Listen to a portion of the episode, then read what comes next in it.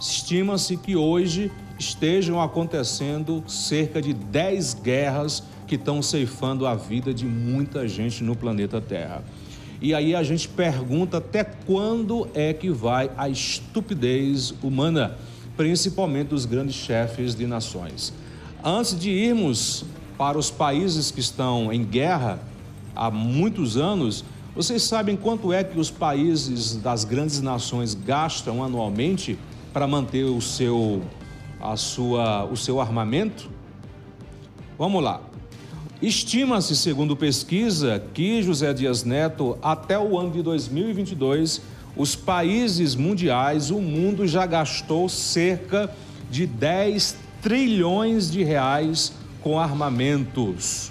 A Rússia já gastou 82 bilhões de dólares nos nove, só nos nove primeiros meses da guerra com a Ucrânia. Os Estados Unidos liberaram 325 milhões de dólares em armas para a Ucrânia. Os Estados Unidos destinam mais de 800 bilhões de reais de dólares por ano para gastos militares. Coloca a foto dos presidentes, Alberto, dos presidentes da Rússia já foi, o Biden dos Estados Unidos, agora a China, né? Investe por ano 224 bilhões de dólares para a defesa. E a Coreia, que tem aquele doidinho lá, a Coreia do Norte, gasta em média 10 bilhões por ano, por ano.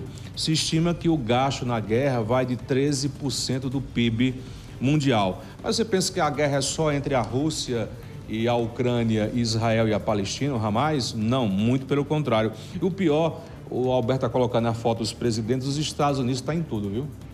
Todas as guerras têm os Estados Unidos ali. Ou dizendo que está ajudando ou incitando. Essa é a grande nação. E diz que é o Salvador, a nação que salva o mundo, né? Tá.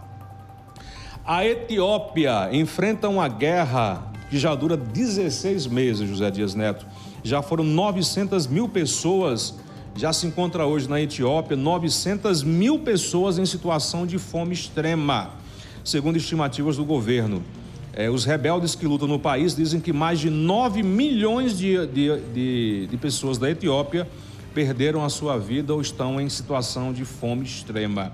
Em 2022 são os dados, além de assassinatos de civis assassinatos de crianças e estupros em massa.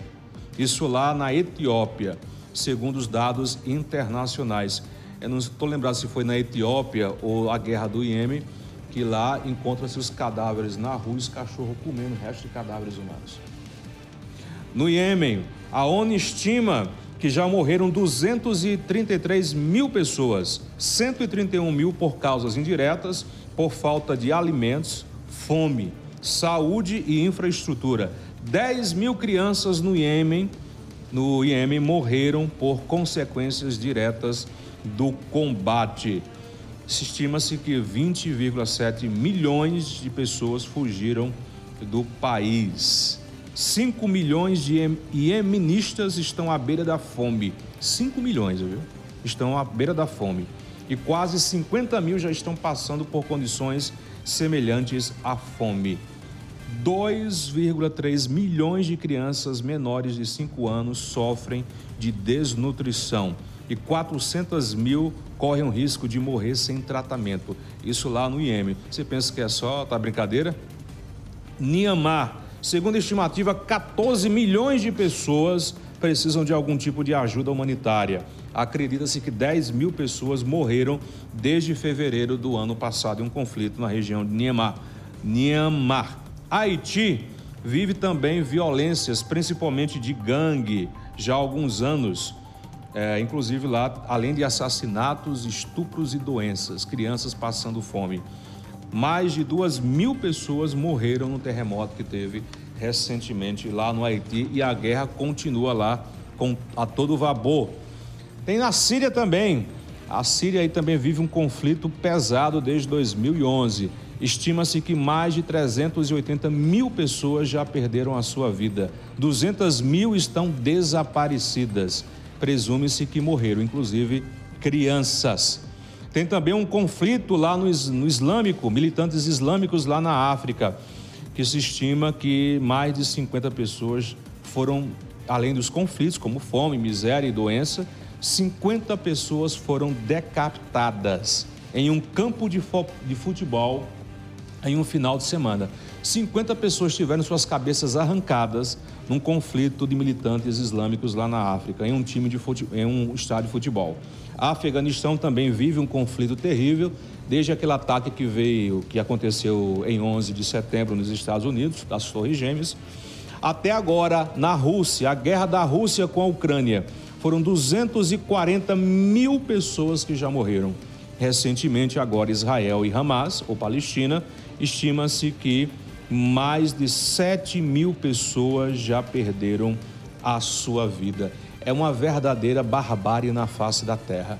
E as pessoas ficam desinformadas. Eu sei que são dados assim que nos deixam estarrecidos, mas nós somos muito desinformados em relação ao que está acontecendo. O mundo não está em paz. Será que houve paz em algum momento na, nesse planeta? São milhões de vidas que são perdidas, milhões bilhões e trilhões de reais e dólares que são investidos, que poderia ser investido para ajudar a fome. Hoje, eu não tenho medo de dizer isso. As nações têm dinheiro suficiente para matar a fome da população mundial, mas eles não querem. Os grandes líderes mundiais, eles não querem ajudar a população, não querem matar a fome, não querem ajudar as pessoas a se curarem do câncer e outras doenças. Eles querem poder, poder e mais poder.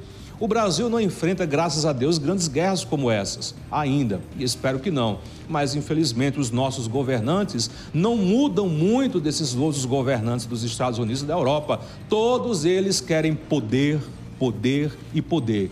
E para adquirir esse poder, eles não pensam duas vezes em sacrificar pessoas. Só para vocês terem ideia, em relação a, ao potencial de ogivas nucleares que existe hoje no mundo. O poder de ogivas nucleares dá para destruir o mundo hoje mais de 100 vezes. Mais de 100 vezes. Se estima, José Dias Neto e amigos que estão nos acompanhando, que o mundo possui hoje aproximadamente 12.705 ogivas nucleares. A Coreia do Norte está em oitavo lugar, com cerca de 60 ogivas. O Paquistão, cerca de 50, 150 ogivas. A Índia, 110 ogivas nucleares. O Reino Unido, 225 ogivas nucleares.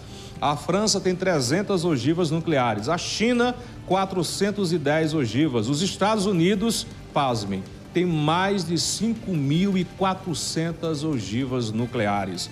E a Rússia possui hoje 6 mil ogivas nucleares pelo menos a que eles declararam, que com certeza deve ter algumas outras escondidas que eles não declaram à ONU. Ou seja, isso é um absurdo. Para fazer tudo isso, uma ogiva nuclear dessa, para construir uma ogiva nuclear, uma só, gasta-se em média mais de 100 mil reais de 100 a 200, 300 mil reais, dependendo da potência dela, que pode chegar até um milhão de reais, em termos de reais. Então é um absurdo. Perceba a estupidez humana. O investimento que é feito para alimentar a guerra. A humanidade, infelizmente, é bélica e nós temos muito que aprender ainda. Não se espantem com esses números, porque essa é a realidade de hoje. E aqui não estou colocando nem os dados da Primeira Guerra Mundial, que foi de 1914 a 1918. Foram 20 milhões de pessoas que morreram. Na Segunda Guerra Mundial, foram cerca de 85 milhões de pessoas que perderam a sua vida. Quando vai calcular isso aqui, gente, em termos de mortes, é um número assim que não dá nem para mensurar, acho que não cabe nem na metralhadora. Tudo isso pela ambição do ser humano. Eu digo e repito: hoje o Brasil, os Estados Unidos, as grandes potências da Europa têm condição, têm dinheiro de sobra para resolver o problema da fome, da miséria e da doença no mundo, mas eles não estão interessados nisso. Eles estão interessados em manter a maioria da população escravizada e dependente. E nessa guerra, pergunta: quantos grandes líderes estão sofrendo? Esses líderes, esses presidentes, vocês acham que eles estão perdendo a vida? A família e os filhos? Não. Quem perde a vida é o povo, como sempre. E existem outras guerras pequenas acontecendo hoje pelo mundo. No Brasil, nós não temos uma guerra nessa proporção, mas vivemos pequenas guerras promovidas pela irresponsabilidade de alguns vagabundos políticos que nós temos. E o pior de tudo isso, seja no Brasil, nos Estados Unidos ou na Europa, todos eles, com exceção dos regimes comunistas e ditatoriais, são eleitos pela vontade do povo. O pior que somos nós que estamos elegendo elegendo esses cidadãos que são famintos pela guerra. E de todos os países, por incrível que pareça, o que mais gosta da guerra é os Estados Unidos e é o que mais se intitula como salvador da humanidade. Será? São dados preocupantes, mas essa é a triste realidade do ser humano. No que isso vai dar, eu sinceramente não vejo um horizonte muito positivo para a humanidade. Tudo isso se deve ao poder e à ganância, à fome por dinheiro e por se manter sempre o maior e o melhor.